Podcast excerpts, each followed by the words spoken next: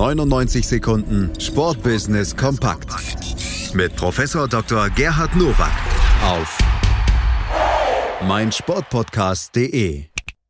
Auch heute gibt's wieder hier im Sportplatz auf meinsportpodcast.de die 99 Sekunden Sportbusiness kompakt von und mit Professor Dr. Gerhard Nowak von der IST Hochschule für Management. Herzlich willkommen zu den News to Use aus dem Sportbusiness.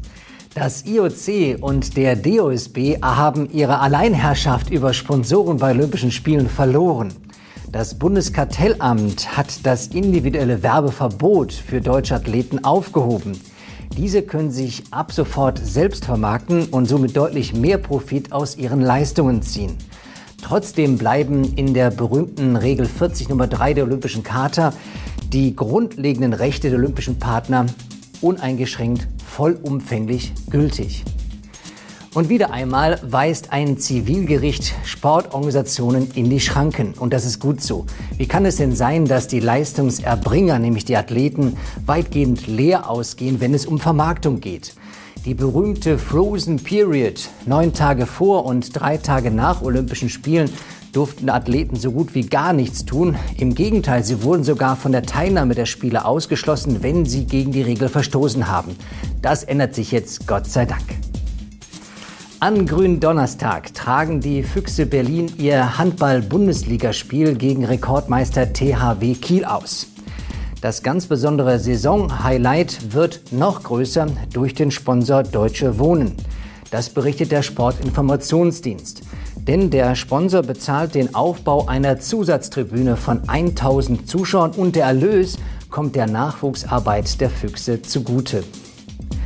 Die gute Nachricht in dieser News ist, der Sport und die Zuschauer profitieren davon, dass 1000 Menschen mehr in die Arena kommen können und dann wirklich der Fuchsbau zu einem Hexenkessel wird.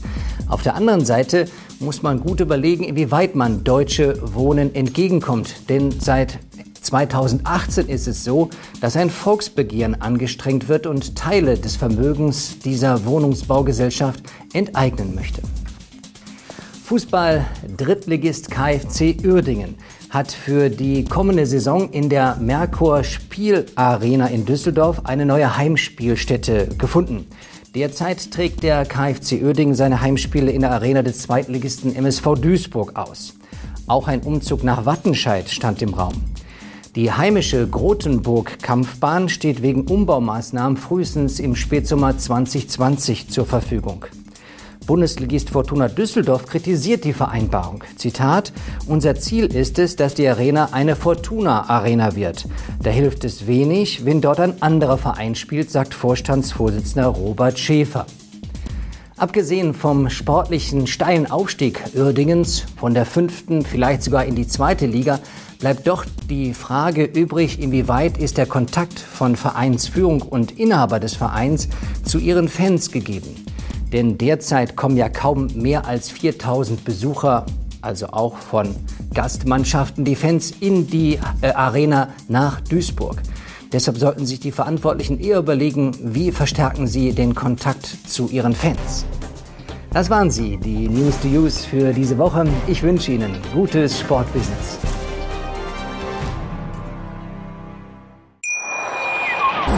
Hey, Malte Asmus von meinsportpodcast.de hier. Ab März geht's weiter mit unseren 100 Fußballlegenden. Staffel 4 bereits. Freut euch auf Zlatan Ibrahimovic, Michel Platini, Cesar Luis Minotti, Paolo Maldini, um nur mal vier zu nennen.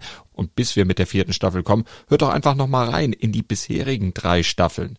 Ronaldinho, Sepp Meyer, Gary Lineker, Lothar Matthäus und viele weitere warten da auf euch. 100 Fußballlegenden. Jetzt. Überall, wo es Podcasts gibt. 99 Sekunden Sportbusiness kompakt. Mit Professor Dr. Gerhard Nowak auf meinsportpodcast.de. Sportplatz mit Malta Asmus und Andreas Thies. Täglich neue Podcasts aus der Welt des Sports. Von Airhockey bis Zehnkampf. Berichterstattungen, Interviews und Fakten. Sportplatz. Auf meinsportpodcast.de